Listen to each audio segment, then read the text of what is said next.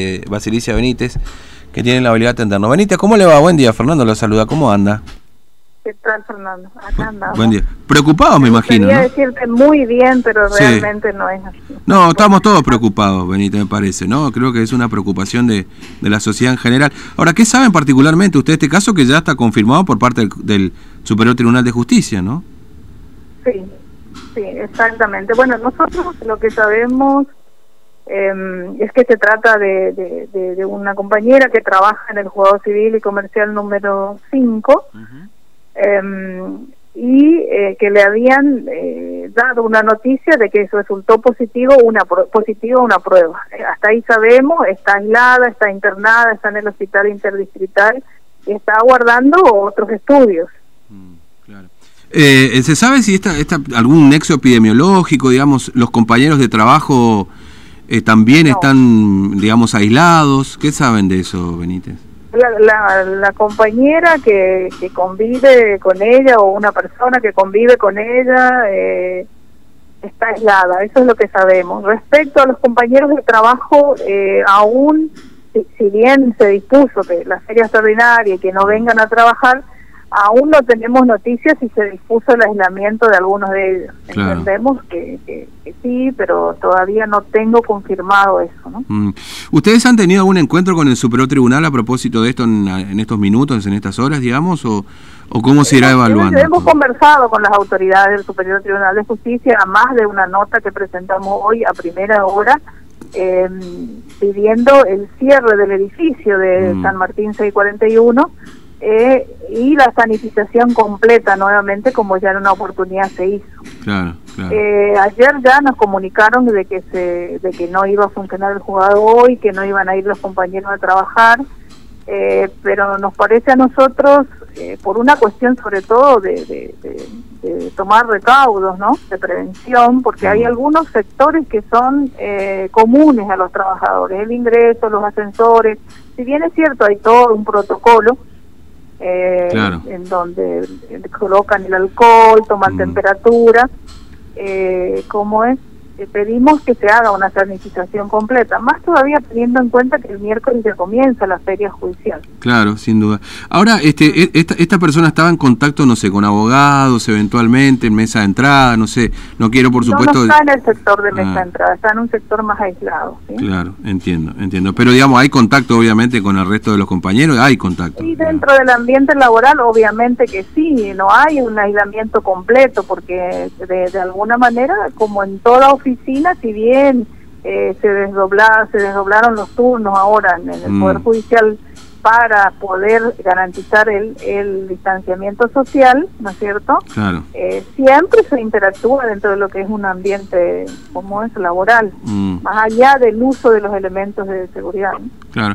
Eh, eh, ¿Conocen cuánta gente aproximadamente podía haberse, digamos, cruzado en el juzgado? ¿Cuánta gente estaba trabajando en el mismo horario? Digamos, ¿saben ustedes esta información? Mira, no, en general en un juzgado civil aproximadamente hay 30 personas más o menos. Claro. Y se desdoblan los turnos. Mm. Eh, también están los compañeros que están dentro del grupo de riesgo, que no están yendo a trabajar. Claro. Así que con esta actitud no sé decirte la cantidad de compañeros que trabajan hoy por hoy en cada juzgado, pero sí es la mitad de lo que normalmente hay y un poco menos de la mitad porque hay un grupo del sector de riesgo que no está yendo. ¿no? Mm, claro que sí, claro que sí.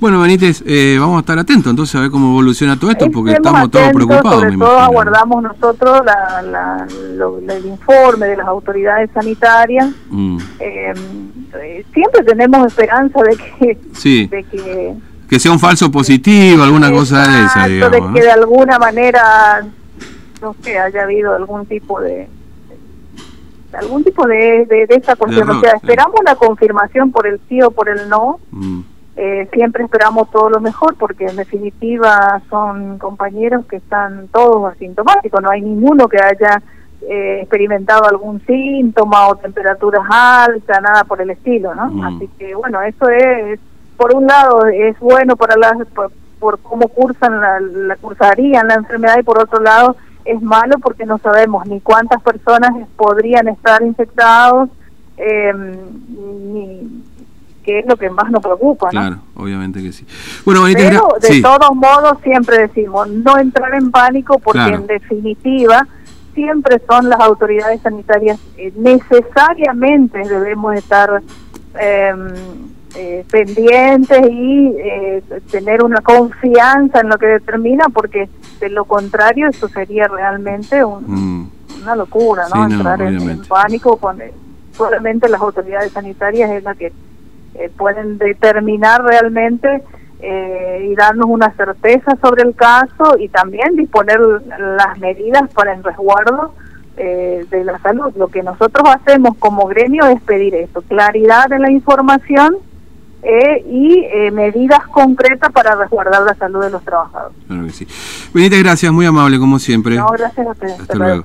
Bueno, vamos a ir a la pausa de 11.32. Estábamos hablando con Basilicia Benítez, secretaria general de la Asociación Judicial bueno, eh, porque por supuesto esto cambia un poco el escenario, todo.